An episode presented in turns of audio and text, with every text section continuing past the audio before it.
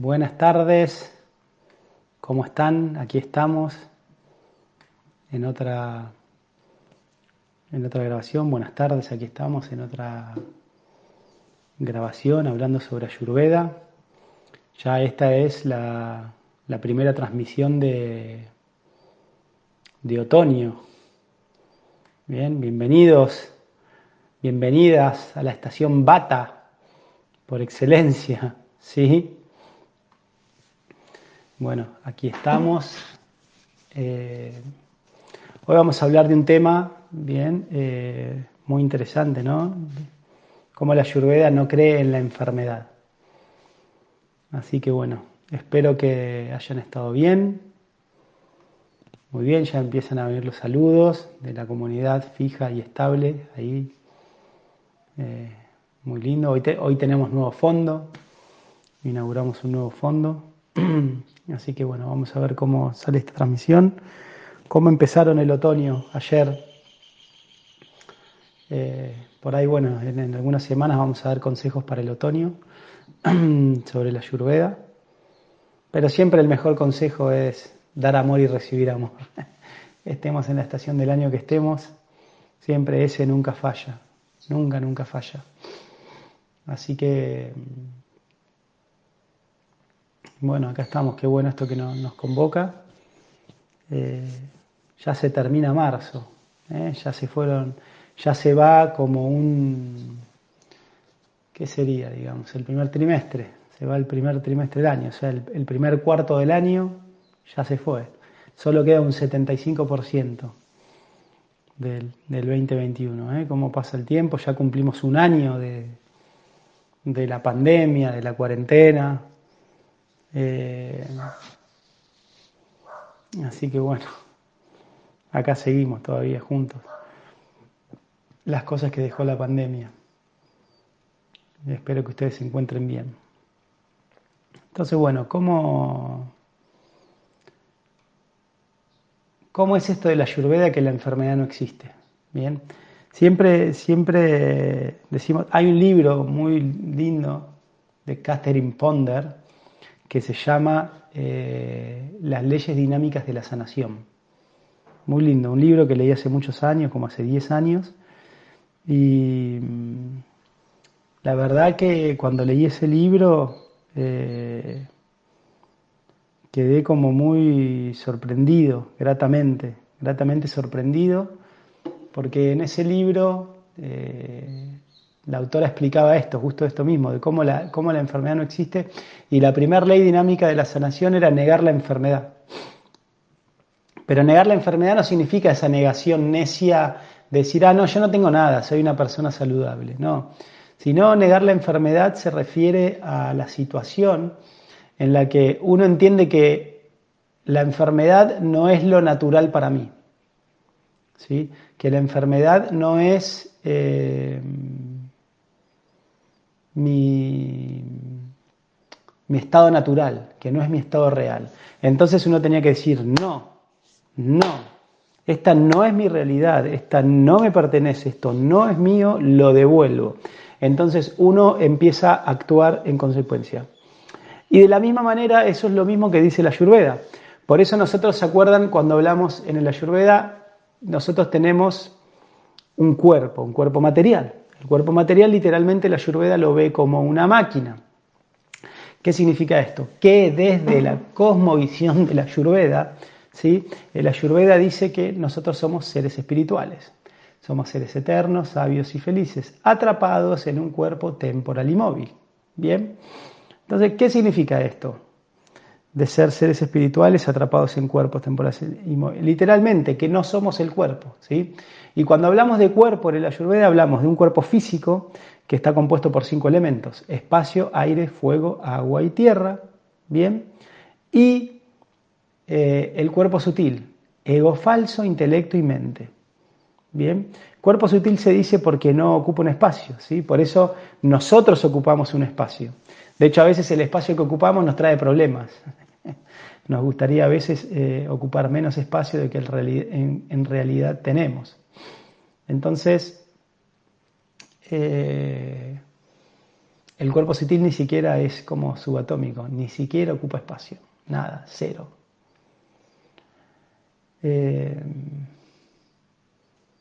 entonces, bueno, e-, esa es la maravilla, digamos, de la Ayurveda, que ve el cuerpo en, estos, en el aspecto burde, el aspecto sutil, y al mismo tiempo lo divide en cinco esferas. Bien, entonces el cuerpo sutil es una, es una realidad aparte, ¿no? Eh, ya estuvimos hablando de psicología ayurveda, ya estuvimos hablando de las cinco cubiertas del ser hace mucho tiempo, cómo, cómo tenemos herramientas de la ayurveda para trabajar en el aspecto físico, en el aspecto energético, en el aspecto emocional, en el aspecto intelectual y en el aspecto espiritual. Bien, pero volviendo al cuerpo físico, al cuerpo burdo, el Ayurveda explica que estos cinco elementos están regidos por tres energías dinámicas, los tres doyas. ¿sí? Bata, la conjunción de espacio y aire, Pita, la conjunción de fuego y agua, y Kapha, la conjunción de agua y tierra. Bien, entonces estas tres energías dinámicas tienen atributos comunes y atributos antagónicos.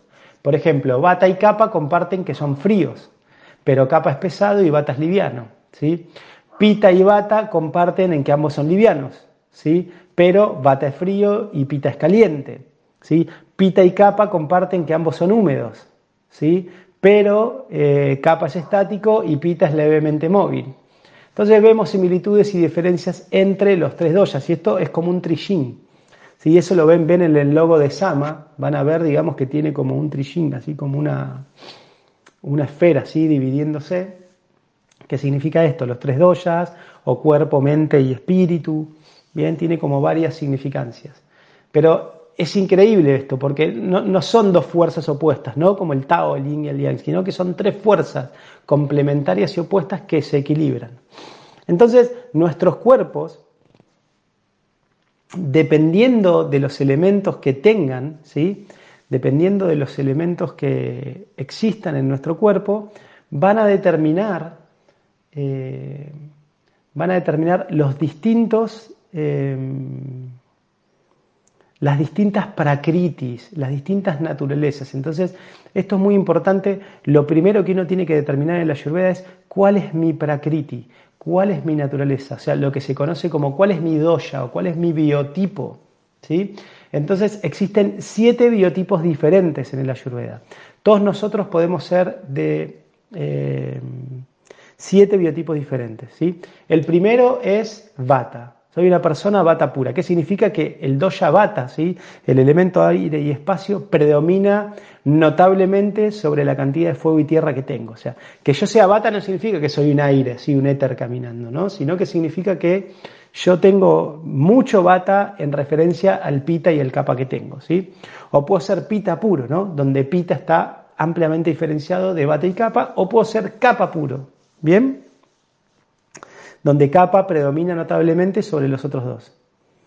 El otro extremo es el doya que es muy raro, es uno donde tengo los tres doyas exactamente balanceados y tengo la constitución bata, pita, capa, o sea, soy bata, pita, capa por igual.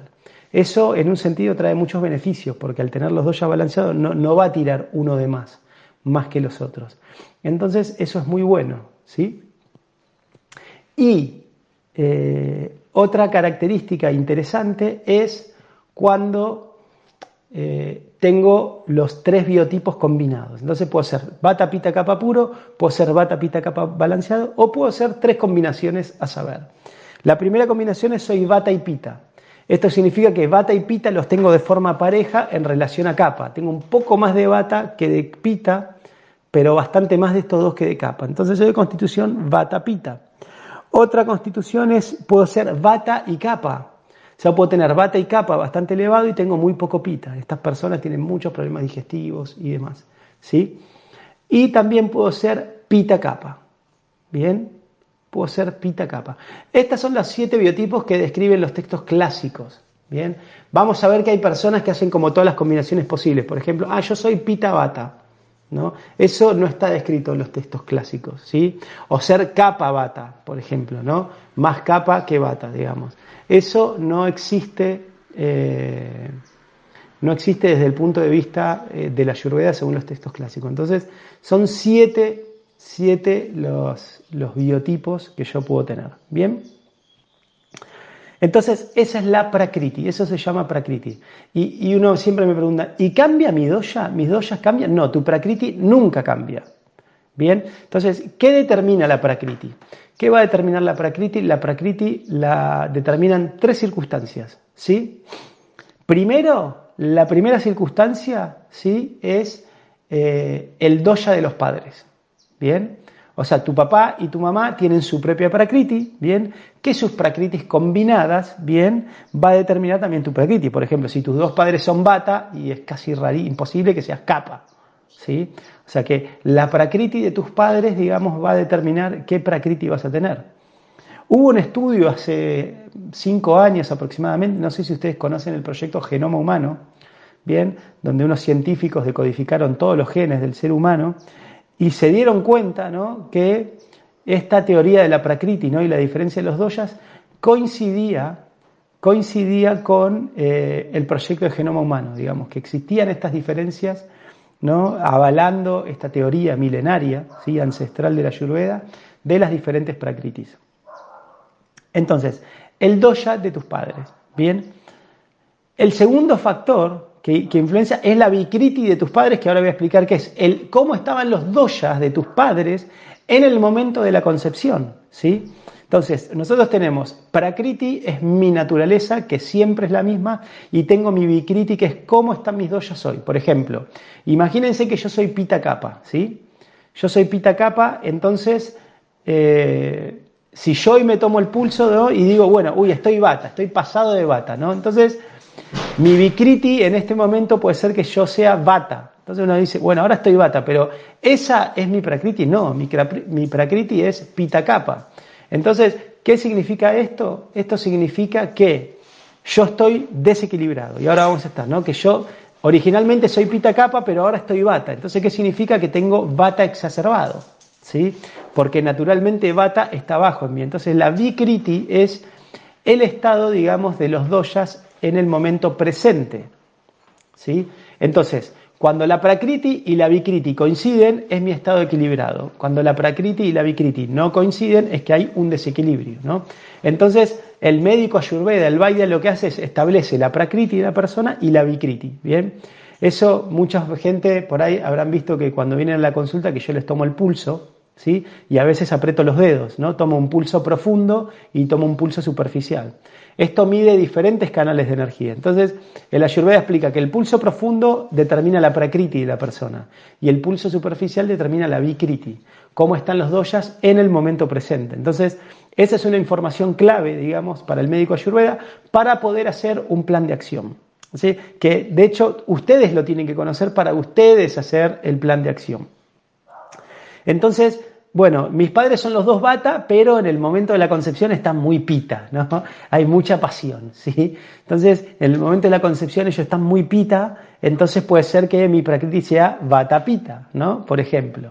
Entonces, el primer factor es la prakriti, digamos, de cada uno de mis padres, y el segundo factor es cómo estaba la vikriti, o sea, cómo estaban los doyas, digamos, de de mis padres en el momento de la concepción, ¿no? en el momento de, plantar la semilla, ¿no? de realizar el Garbodana Samskara. ¿sí?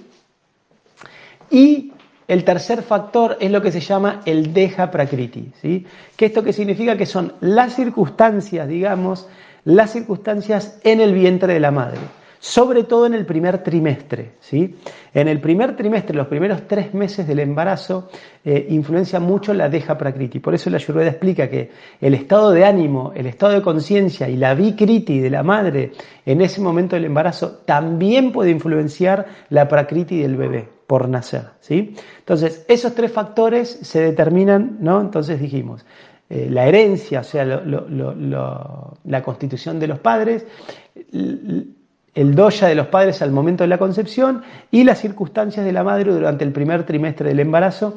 Eso va a determinar lo que se llama la yanma prakriti, o sea, la prakriti, la constitución de nacimiento de esa persona. ¿Bien? Eso ya no va a cambiar para toda la vida, eso es permanente, ¿sí? Lo que sí cambia, como dijimos, es la Vikriti, o sea, es lo que mide los doyas en el momento actual, pero uno siempre tiene una prakriti de referencia. Eso es un concepto central que tienen que entender. Entonces, como primera medida uno tiene que conocer su prakriti, uno tiene que saber qué tipo de auto tiene, ¿sí? Porque, por ejemplo, si yo soy pita, ¿bien? Y tengo un problema, eh, tengo una alergia, imagínense esto, si yo soy pita y tengo una alergia, y es probable que mi alergia sea por exceso de pita, ¿sí? Ahora, si yo soy bata y tengo una alergia, es probable que mi alergia sea por disminución de bata, ¿sí? La disminución de bata aumenta el pita, entonces una persona bata va a tener una alergia, digamos, por disminución de bata. Entonces el médico va a aumentar el bata en la persona, digamos, que tiene esa alergia si la persona es bata, y la persona con la misma alergia, el mismo síntoma, que si es pita, el médico que va a hacer le va a bajar pita. Entonces fíjense cómo un mismo síntoma, una misma enfermedad tiene una aproximación diferente dependiendo, digamos, de la prakriti de la persona. Entonces, bueno, ¿qué tiene que ver esto con la enfermedad? Esto que decíamos que la enfermedad no existe. ¿sí? La enfermedad, en realidad, cuando, eh, cuando hablamos de, enfermedad, ¿sí? Eh, podemos, o sea, tiene, tiene varios, varias, eh, varias como traducciones en sánscrito, ¿bien? Eh, por ejemplo, que puede ser fiebre, que es la primera eh, enfermedad que se describió, o puede significar roga, roga que significa como sufrimiento o malestar, ¿sí? Eh, o puede también significar Shanma, Mrityu, Shara, y puede significar Viadi también, Viadi también se puede, puede significar enfermedad, ¿sí? Entonces, eh, este concepto en realidad eh, existe en el Ayurveda el estado este de viadi, enfermedad, malestar, roga, sufrimiento, bien, yuara, fiebre, pero no, no, no, o sea, a diferencia de nuestra concepción moderna, ¿sí? A diferencia de nuestra concepción moderna, el concepto de enfermedad en el Ayurveda no tiene la misma concepción. ¿Por qué? Porque fíjense esto, qué interesante. Eh, ¿Nunca les pasó, por ejemplo, que fueron a un médico? Les hago esta pregunta. ¿Alguna vez les pasó que fueron a un médico y le dice, bueno, tenés tal enfermedad, X enfermedad, tenés una alergia, ¿sí? Entonces usted le preguntan al médico, ¿y qué puedo hacer, doctor, para esta alergia? ¿Puedo cambiar mi alimentación? ¿Puedo cambiar mi actividad física? ¿Hay algo que yo pueda hacer? No, la verdad podés comer cualquier cosa, no hagas nada, simplemente tomate esta pastilla, ¿no? Y uno se queda así como resonando decir, qué raro, ¿no? Qué raro que no pueda hacer nada realmente por, por mi enfermedad, qué, qué, loco, ¿no? Entonces como hasta suena extraño hoy en día. Entonces, ¿por qué? Porque la, ciencia moderna, la ciencia moderna introdujo ya hace casi un siglo, hace 100 años, el concepto de lo que se llama el tercer factor. ¿Bien? ¿Qué significa? Que acá, en este lado del cuadrilátero, estoy yo, el individuo, ¿sí? Y de repente aparece en el otro lado del cuadrilátero la enfermedad. Entonces, la concepción moderna de la medicina dicen, acá estás vos y acá está la enfermedad, y no tienen nada que ver. Son dos entidades completamente separadas. Entonces, introducen el concepto que se llama el tercer factor. Bien, ¿qué significa este tercer factor? Que el medicamento, la cirugía, ¿sí? o la terapia en sí, o sea, para combatir esta enfermedad que es una entidad completamente separada a vos. Esto significa no hay nada que puedas hacer, digamos, por tu enfermedad, sino simplemente tomar este tercer factor, esta medicina que nosotros te otorgamos. Entonces, de esta manera, de esta manera vamos a, eh, vamos a poder resolver tu enfermedad. Por el contrario, en la visión de la Ayurveda dice, acá estás vos, ¿sí? Y de repente tu propio estado surge un desequilibrio, ¿sí? Entonces, ese desequilibrio tuyo, digamos, se manifiesta como lo que conocemos como enfermedad, ¿sí? o desequilibrio o vikriti. ¿sí? Entonces, ¿qué significa? Que en realidad tu vikriti no existe, no es algo separado de vos, no es una entidad ajena a vos, sino que simplemente es un estado tuyo propio desequilibrado, ¿sí? Es una alteración de la homeostasis, ¿sí? del balance y del equilibrio normal de los doyas. Bien, es cuando un doya está exacerbado sobre los otros dos. Entonces, ¿qué significa esto? Que esto pone las manos donde tiene que estar, pone el protagonismo allí donde tiene que estar, que es en las manos de cada uno. Entonces, esto significa que la Ayurveda te está diciendo, vos tenés la responsabilidad de equilibrar tu propio desequilibrio. Vos tenés la responsabilidad de volver a equilibrarte. Vos tenés la responsabilidad de trabajar para que ese desequilibrio vuelva a su estado desequilibrado. Entonces, en el Ayurveda no creemos en la enfermedad como una entidad separada, sino que entendemos a la enfermedad como un desequilibrio de mi propia naturaleza. Y de ahí la importancia, de ahí la importancia que eh, uno tiene para describir o eh, entender su propia naturaleza. ¿sí? Por eso es eh, el ayurveda, digamos, no es algo mainstream, o sea, el ayurveda no es algo que eh, tenga una adopción masiva. ¿Por qué? Porque no es un negocio. Imagínense que ustedes cuando entiendan el ayurveda, ustedes lo pueden practicar en su casa. Y ustedes, entendiendo el ayurveda, van a poder resolver un montón de dolencias, ¿sí? Que les traen un montón de inquietudes, sin consumir ningún tipo de medicamento, fármaco o terapia costosa, sino con herramientas naturales, con, con elementos que ustedes eh, tienen a disposición en, su entorno, digamos, de esa manera ustedes pueden eh, resolver sus eh, problemas de salud. ¿sí? Entonces, el ayurveda te empodera, ¿no? O apodera. El ayurveda te apodera para que seas tu propio médico. Por eso,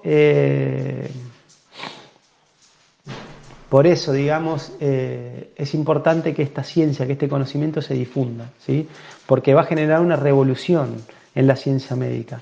Va, el Ayurveda va a traer eh, la verdadera medicina preventiva, va a traer promoción de la salud.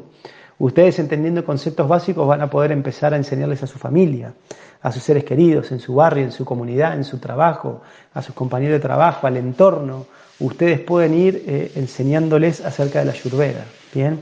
Hay afortunadamente un gran movimiento, la Ayurveda está tomando mucha, mucha fuerza, cada vez más a nivel mundial.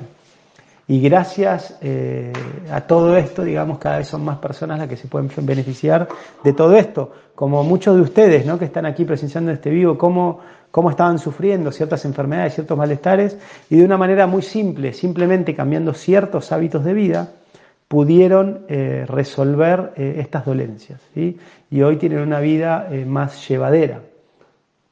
Bien, así que bueno, era esto lo que quería hablar, o sea, cortito, sobre, sobre esto, cómo la ayurveda apodera, cómo la enfermedad no existe, ¿sí? Es un desequilibrio de mi propia naturaleza. Así que bueno, no sé, ahora voy a responder alguna pregunta, si aquí alguien quiere hacer alguna pregunta, algún comentario sobre este tema, bienvenido. Es, ahora es el momento. Julie, ¿tenés ahí alguna pregunta?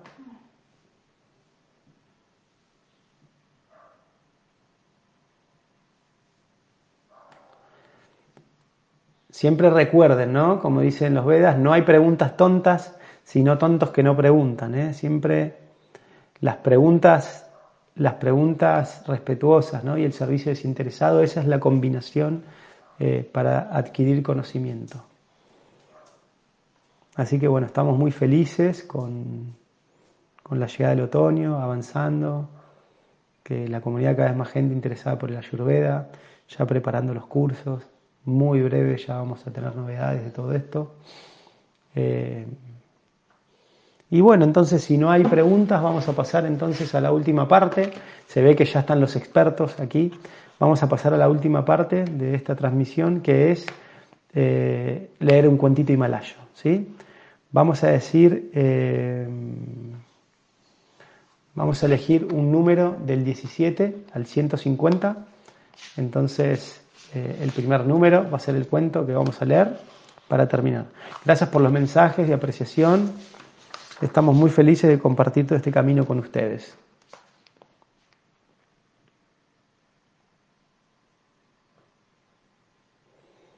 Ahí Flor de Loto dijo el 3. A partir del 17, Flor de Loto. Agniar pregunta, ¿puede una prakriti determinarse propensa a sufrir determinadas enfermedades? Sí, claro, claro. O sea, hay un aforismo ayurveda que dice lo semejante incrementa lo semejante. Por lo tanto, si vos tenés prakriti vata y vas a tener la propensión a tener desórdenes vata. O sea, recuerda, los desórdenes vata tienen que ver con sequedad, con movimiento, entonces van a ser desórdenes, qué sé yo, de constipación, artrosis, o sea, exceso de sequedad, tensión nerviosa. Bien, las personas pita van a tener propensión a eh, eh, a enfermedades inflamatorias, ¿no? exceso de calor, a fiebres, distintos tipos de fiebres, infecciones, enfermedades autoinmunes.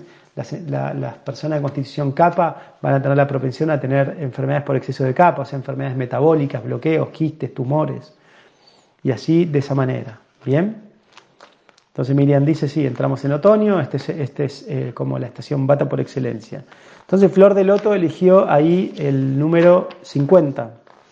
A ver, el número 50 dice, se llama De esclavitud en esclavitud. Lindo cuento. Entonces, vamos a leer De esclavitud en esclavitud, este cuento que eligió Flor de Loto desde Chile. Bien, ahí que nos está acompañando. Así que vamos a ver qué dice este cuentito. Número 50. Bien. De esclavitud en esclavitud se llama este cuento. Un día un hombre, al despertarse, descubrió horrorizado que unas esposas le atenazaban sus muñecas. Hundido en la desesperación, solo anhelaba volver a ser libre, pudiendo quitarse esas terribles esposas. Despavorido salió a la calle y comenzó a correr. Ansiaba la libertad, necesitaba alguien que pudiera liberarle de las esposas. Corrió y corrió por calles y callejuelas y de pronto al pasar frente a una herrería, vio a un fornido herrero trabajando. Entró en el local y suplicó al herrador que le liberase de las esposas. Un par de certeros golpes fueron suficientes para que éstas saltaran por los aires. Entonces el hombre se sintió muy agradecido a su Salvador y comenzó a admirarlo profundamente. Lleno de gratitud, decidió quedarse a pasar una temporada con él. El herrero era un hombre tosco, déspota e incluso cruel. Cada día encomendaba al liberado tareas más duras e indignas y le insultaba y exigía obediencia abyecta. Le intimidaba sin tregua, despreciándolo a cada momento, de modo que lo convirtió en un ser sumiso. Así pasaron los meses y los años, el hombre se convirtió en un esclavo del herrero. Interesante este cuento, Flor de Loto, ¿eh? Entonces, ¿qué dice la enseñanza? No salgas de una prisión para entrar en otra peor. Busca sin descanso tu emancipación espiritual y sé consciente de que solo tú mismo puedes recorrer el camino, aunque recibas enseñanzas y métodos de otros. Tampoco olvides que hay numerosos guías como el herrero. Más vale vivir en la propia jaula que ser metido en la de otro. Afina el discernimiento. Si naciste libre, no mueras cautivo. Entonces, como decimos siempre, la libertad espiritual es la máxima expresión de la emancipación, digamos, de un ser. Somos seres libres, eternos, felices. ¿Bien? Entonces, eh, bueno, muchas gracias. Acá Mónica Redondo nos dice, quiero agradecer que a un año de conocerlos y hacer consultas hay grandes cambios en mi salud y que los médicos reconocen que la ayurveda me ha ayudado. Gracias, doctor Nicasio. Seguiré aprendiendo para ayudar a otros. Bueno, muchas gracias por todos los saludos. Raquel Tarifa, ahí desde Jujuy. Muchas gracias. Bueno, gracias por estar ahí, eh, por acompañarnos. Sigamos en esta comunidad, ahí juntos, ayudándonos. Gracias por su tolerancia, no es por tolerar mis imperfecciones. Y bueno, me alegro que sigamos avanzando. Tengan todas muy buena semana y nos vemos la semana que viene. Hasta pronto.